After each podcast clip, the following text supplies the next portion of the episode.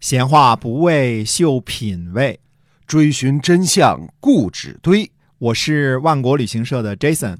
我是 AM 九三六的子飞。我们哥俩在新西兰跟您聊聊《史记》中的故事。各位亲爱的听友，大家好，欢迎收听《史记》中的故事啊！我们是由新西兰万国旅行社的 Jason 为您讲的。我们今天呢，继续的书接上文，我们来讲《史记》。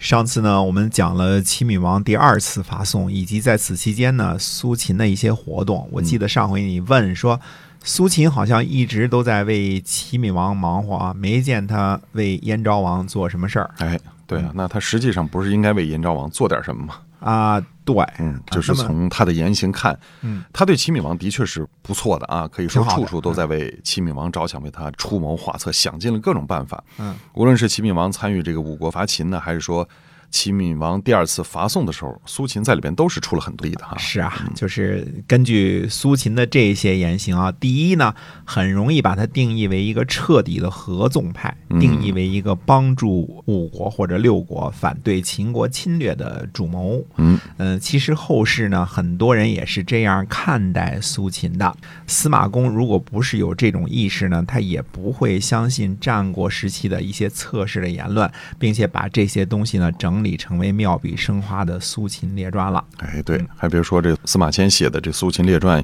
以及张仪列传都是脍炙人口的啊。嗯我想中国这个两千年的读书人呢，没有人不欣赏苏秦、张仪列传的啊。嗯，那么到了今天，文学作品中还经常会引用司马迁的这个《苏秦张仪列传》，这哎已经成了常识了。所以我们哎一这说苏秦张仪，大家都知道那个印象。对，把它当史实来引用了，大家觉得这事已经确信了，它对就不没会什么可疑的公理了，就已不经会有人怀疑，所以你说这是假的，让人很难接啊受。这其实呢，我自己接受起来呢更加痛苦，嗯因为非常喜欢《史记》，从小就喜欢啊。啊，呃，十分喜爱司马光的这个文笔，就连嗯这档节目的名字都取名为《史记》中的故事啊。嗯嗯，因为在我发现这件事儿的时候，我的痛苦比一般的读者要更加强烈。就你因为你太喜欢史 记，嗯是因为你不愿意看着你喜欢的人犯过这种错误嘛，嗯，对吧嗯？这是一种感情上的那个什么嘛。没错，呃，可是呢，指出真相如何呢？我个人觉得是另外一种对于司马公的一种尊重。嗯第二点儿呢，就是说呢，根据苏秦的这些个言行，很容易把他定义为一个手鼠两端的人，就是说，苏秦是否在脚踩两只船，嗯，是否是燕昭王成了我就跟着燕昭王干，齐闵王胜利了我就跟着齐闵王干，在齐国做三公，我照样享受我的高官厚禄。反正不管谁成了，我总有个地界儿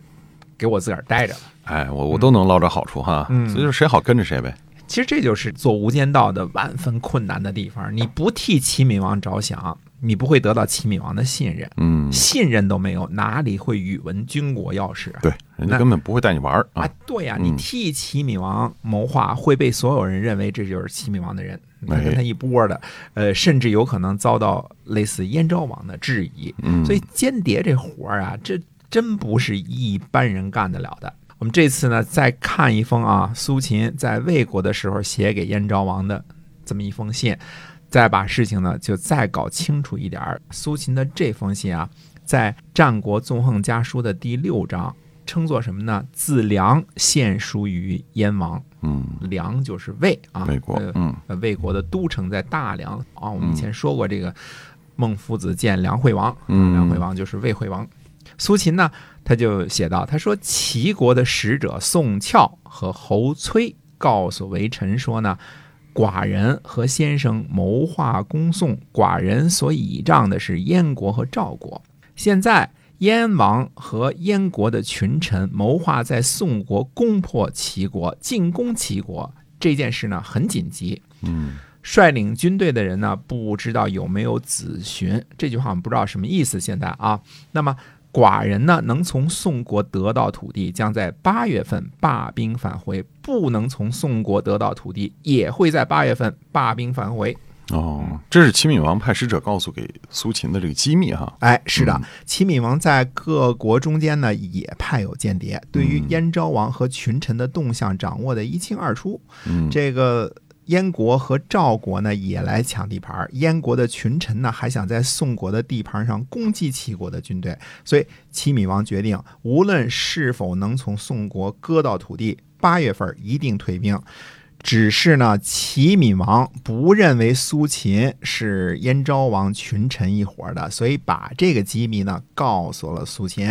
啊、而苏秦呢迅速就把这个情报写信汇报给了燕昭王。哦，所以这就很清楚了。那么从这事儿可以看出，苏秦的身份就再一次确认无疑了，他哎到没底是错哪波的？哎，因为燕昭王和群臣呐、谋划攻击宋国的齐军，而齐闵王呢知道详情，这件事儿对于燕昭王来说可以说十分不利，并且万分危险。呃嗯，很可能还没来得及动手呢，就被齐闵王拿下了哎。所以这个事情必须得马上汇报，予以更正。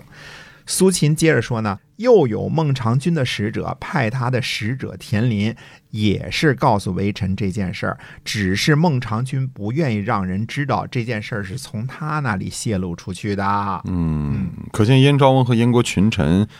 那么这点事儿呢，孟尝君也是知道的哈，因为这个燕昭王这些人办事儿太不机密了， 嗯对都，但是因为看来在燕国呀，既有齐国的间谍，也有魏国的间谍，所以孟尝君和齐闵王俩人至少对于燕昭王的这些群臣的这个做派啊，嗯了解的十分的清楚。哎，那么燕昭王呢，召集群臣议事，他肯定什么都说，只是嗯没想到呢，这其中有间隙，所以一举一动呢，也在别人的监视之下。大家要搞清楚啊，苏秦表面上服务于燕国，亦服务于齐国，嗯，这件事儿呢，两国大臣都是知道，这是明面上的事儿，嗯，所以他各种造谣诽谤在所难免。对，两边都有啊，嗯这个所谓造口啊。那么齐闵王呢，对于苏秦的信任可以说是无以复加，深信苏秦呢是他的心腹。而苏秦做无间道这件事儿呢，他是和燕昭王是单线儿联系的，就哎组织上只有一个人，就是燕昭王管他。对，就直接向燕昭王负责啊，对，任何人都不知道。就关键时刻，这个信息能够救燕昭王一命。大家看谍战片看过，说嗯，单线儿领导是吧？这个人就组织上他就